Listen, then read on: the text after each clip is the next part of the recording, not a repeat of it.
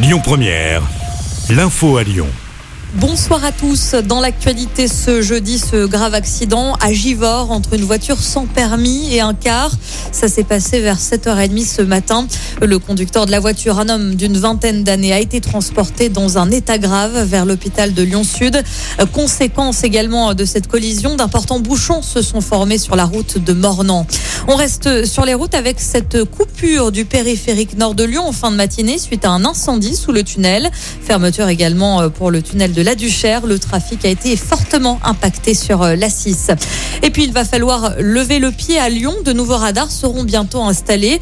La préfecture du Rhône précise que cela dépendra de l'expérimentation menée actuellement sur les villes de Montpellier ou encore Toulouse et Belfort. Si les résultats sont jugés satisfaisants, alors ces radars pourraient être déployés d'ici quelques semaines sur les axes les plus accidentogènes de Lyon.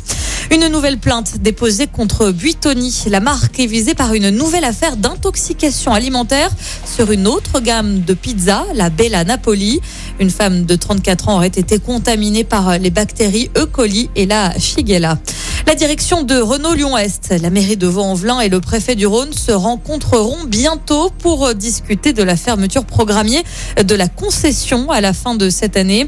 Dans un premier temps, le groupe automobile avait évoqué un manque de rentabilité, mais également l'insécurité ressentie dans le quartier Carré de Soie pour justifier cette fermeture de site.